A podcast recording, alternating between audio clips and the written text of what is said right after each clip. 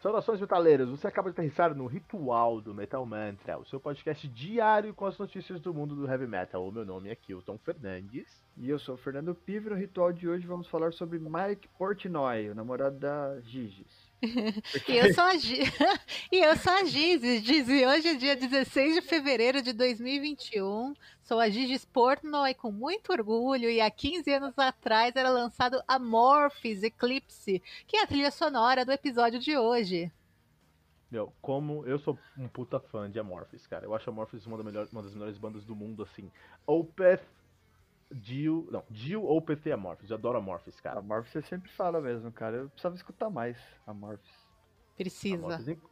Inclusive, quem tá lá no nosso grupo do Telegram, t.me barra metalmantrapod, esses dias teve uma treta aí que um camarada nosso olhou pra mim, olhou pra mim, Gigi, pra mim e falou: Ah, quer dizer que uma banda precisa ter estilo agora? Vixe!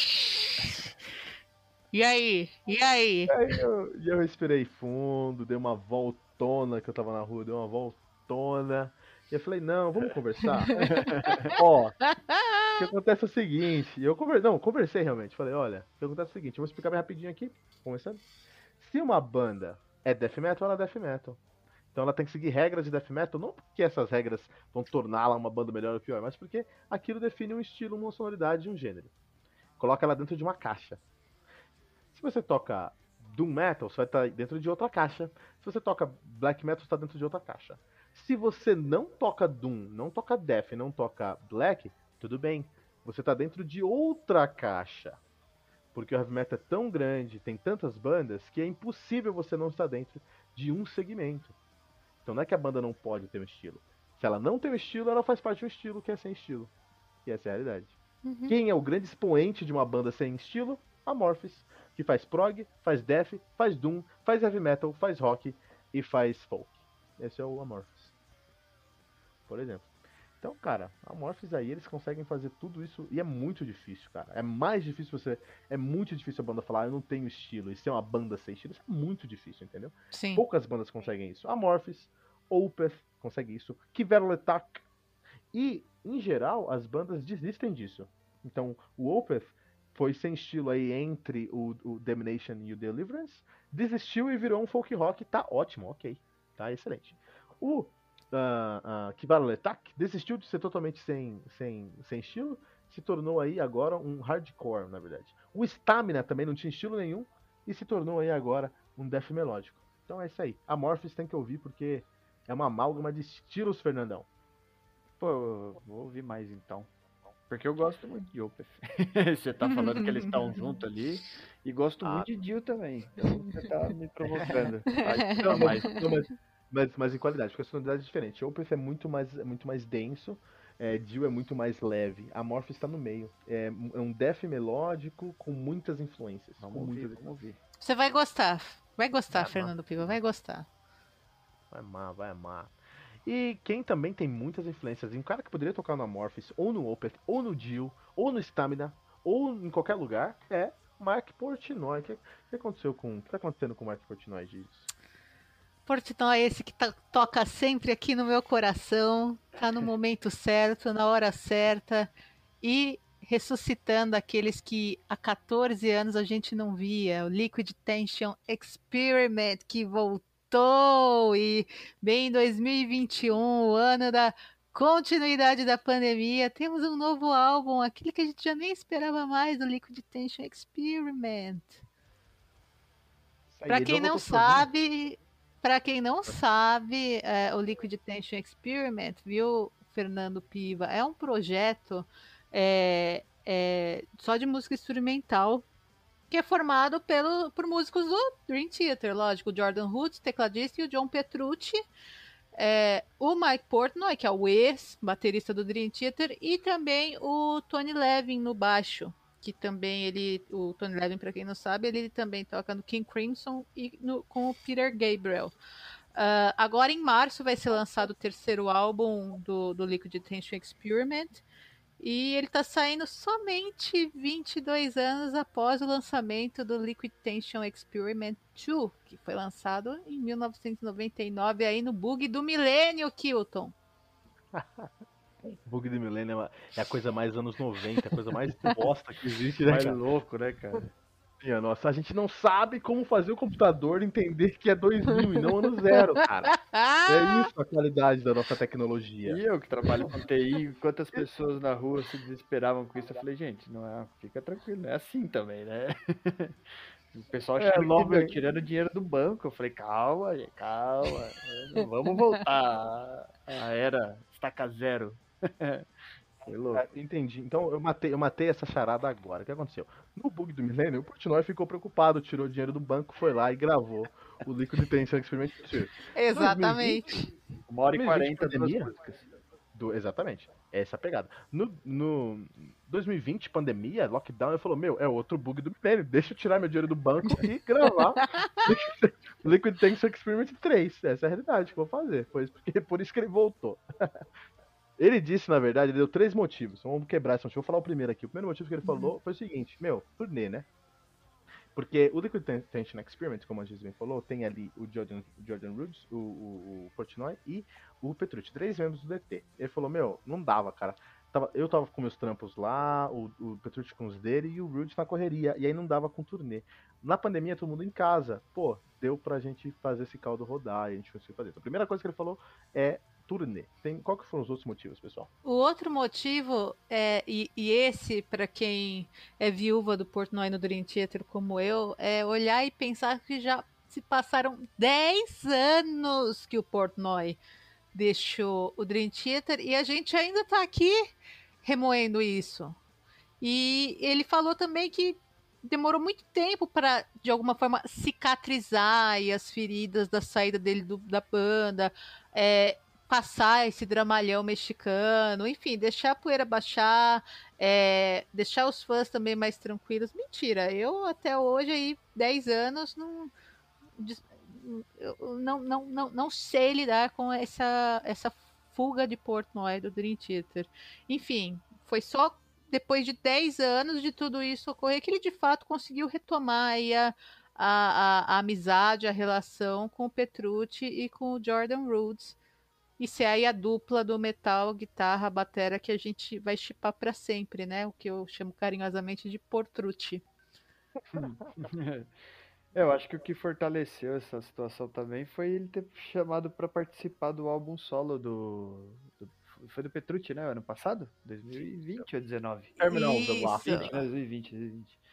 Que, enfim, que certamente os caras tiveram que sentar junto lá, trocar ideia, fazer umas jam ali, e aí falou, deve ter acendido a lampadinha, né? Falou, e se a gente não não fizer uma parada diferente igual a gente fazia 20 anos atrás e tal. Certamente isso influenciou. Uma nostalgia aí, né? E ele também, com certeza, e eles admitem que a pandemia, apesar de tudo, é essa janela aí para parar tudo, e como o Kilton falou aí mais no começo, alinhar horário, agenda e fazer tudo isso acontecer. Meu, e os velhos do metal, do rock em geral aí da série, eles estão tudo voltando a ser amigo, né? É, independente de gostar ou não, o Slash o, o Axel Rose voltaram a ser brother, o Digão e o Rodolfo do Raimundos voltaram a ser brother. Não é o melhor cenário, não é a melhor coisa de tudo. A gente, É, de todas, a, o- a gente aí faz- né? Os dois fazendo Cavaleira. um breve momento ao, ao maestro com carinho, quando o André Matos faleceu, a gente É, ficou vendo o pessoal aí se doendo, Kiko Loureiro falando que É, não, que era fala- não demais, falava né? há 20 anos com, com o André Matos, Rafael Bittencourt e André Matos se encontrando um ano antes no aeroporto e ninguém parando para se dar oi. A vida é curta, né, minha gente? Uma hora É, acaba então. e não dá tempo de dar tchau, não tem aviso, não. E eu valorizo, porque várias bandas, né, vieram de momentos aí de- de- dessa relação, né? Sim. Então, acho legal a turma voltar pra t- trocar ideia. Que leva o rancor pra frente e não vai a lugar nenhum. Não, isso é verdade, sem rancor. Mas, a- e, inclusive, a gente tem que levar isso em consideração, pessoal. Todo mundo tá ouvindo Metal Mantra, que a gente já cantou a bola aí semana passada, no último episódio ontem. Tá todo mundo aqui com 30 anos de metal na co- nas costas, cara. 30 anos, vai chegar a 40, vai chegar a 50, pessoal. Fica ligeiro. Tem que, ó, joga sentimento negativo fora, vai, vai curtir o que é que precisa. É, o Portnoy falou que, meu, a gente tá num ponto hoje, ele falou assim, o ponto que a gente tá hoje de entrosamento, de relacionamento, é o mesmo ponto que a gente tava quando a gente se separou há 10 anos atrás. Olha E Isso eu acho um caô de um tamanho enorme. enorme. Porque é o seguinte, porque é o seguinte, se tiver, eu acho que é um problema. Eu acho que não tá, acho que pode estar muito maior até. Se tiver um problema, 10 anos, músicos do gabarito do Petrucci, do, do Rude, do Portnoy, que tentem a música de um jeito diferente, eles têm que evoluir muito em 10 anos, cara. Tem que saber muito mais, tem que estar num outro ponto. Então, assim, se eles estão no mesmo ponto que há 10 anos atrás, quando ele falou nosso relacionamento, ele falou assim, meu, pra compor foi tudo tão rápido, foi tudo tão tranquilo, tão confortável. Ok, entendo que, que eles têm uma química que nunca acaba, mas é, se a gente ficar duas semanas sem gravar, a gente vai voltar, vai ter várias histórias pra contar, não vai? Ter várias histórias pra contar, gente, aqui? É, então. Lógico. Ah, mas Mas, sei lá, mano. acho, que- acho, que, acho que ele quis dizer que tá, tá fluindo, tá fácil, assim, sei lá. Tá vendendo peixe também, né? Ele vai falar, ah, então, só que nós estamos pisando em casca de ovo lá, porque. É claro, né, minha gente? Mas eu A gente acho. separou 10 anos, a gente veio gravar e decidiu separar de novo, nem compra esse disco aí não. É, é, os caras falaram, mano, na verdade eu precisava de um dinheiro, fui só fazer lá e tal, porque quando eu junto meu nome com o dele dá certo. Mas na real a gente nem trocou ideia. Eu fiz as linhas de um lado, ele fez da outra e pronto. Ah, mas é, acho que isso é importante aqui para os fãs, dar uma coisa aí, coração quentinho, sabe? Nostálgico, falar, nossa, eles estão juntos de novo. Eu não posso ver uma foto desses dois juntos, não pode sair um single, eu já falo, meu, olha a química. É, não, não, não, não perdeu, e é que nem a gente, porque o pessoal pode até não saber, mas a gente se conhece desde os 14 anos, eu, Kilton, Fernando, a gente jogava bola na escola, repartia o Discman, e a gente agora 60 anos depois tá aqui gravando Metal Mantra como se esse tempo não tivesse passado. Pronto, olha. Pois é. Tava o Fernando de Fernando Falcão lá, jogando nas quadras de Carapicuíba. né? Olha aí. Revelando, revelando. Pessoal, isso, é- não, isso é, isso é- isso é realmente, eu acho, bom, eu, eu gosto dessa junção, porque eu gosto desses caras, eles tocam muito, eles tocam muito bem juntos, pra mim o que importa é a música, né, mais do que, que bom que eles deixaram sentimentos negativos e seguiram em frente. Você que tá ouvindo o Metal Mantra, você pode compartilhar seus planos com a gente através das nossas redes sociais, Fernando. Como é que faz pra deixar aí seus comentários nas redes sociais e no nosso site, Fernando? Das redes sociais, procura por arroba metalmantrapod, deixa lá seu comentário pra gente no Facebook, no Twitter, no Instagram, que a gente vai te responder com o maior carinho. E no site, no www.metalmantra.com.br, você vai encontrar todos os episódios, todo o conteúdo que a gente gera aí. E lá a gente costuma ler todos os comentários no radar aí. Então venha participar com a gente que vai ser legal. Eu quero ler o teu comentário com certeza. Muito bom. Tem que deixar comentário lá, porque o Radar é o programa do Fernando Piva, que ele... Fernando, quero deixar isso público aqui, Fernando. Eu fico muito feliz. Eu espero o sábado pra escutar o seu episódio, tá? Eu edito, mas eu espero o sábado pra escutar o seu episódio. É, o pessoal precisa dar uns feedback aí, porque o radar do Kilton é um, o radar do, do Fernando é outro, né? O meu é, mano, groselhada. Mas Eu acho mas excelente. tudo bem. Eu acho excelente. E, Gigi, se o pessoal quiser conversar com a gente mesmo, porque nós não somos como esse pessoal que não tem acesso aos seus ouvintes, nós temos um acesso muito fácil. Como é que faz? Não me liga, mas me manda um Telegram. Entra lá no nosso grupo do Telegram, que o endereço qual é mesmo, Kilton? .me barra Metal Mantra Pod. Então, o convite está feito, estamos esperando vocês para bater um super papo aí sobre Portrucci e todas as outras bandas que a gente curte e as que a gente não curte também, exceto Metallica. Essa eu deixo só pro Fernando. Olha lá. Obrigado aí. Se você gostou desse episódio, espalhe a palavra do Heavy Metal, compartilha no WhatsApp, compartilha no Instagram, compartilha no Facebook, onde você quiser. E deixe a sua hashtag, hashtag MetalMantraPod.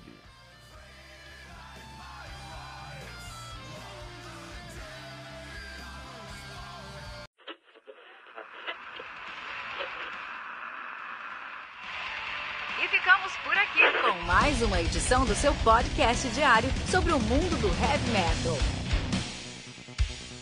Esse é o Metal Mantra, o podcast onde o metal é sagrado. Não esqueça de deixar seu comentário no nosso site metalmantra.com.br.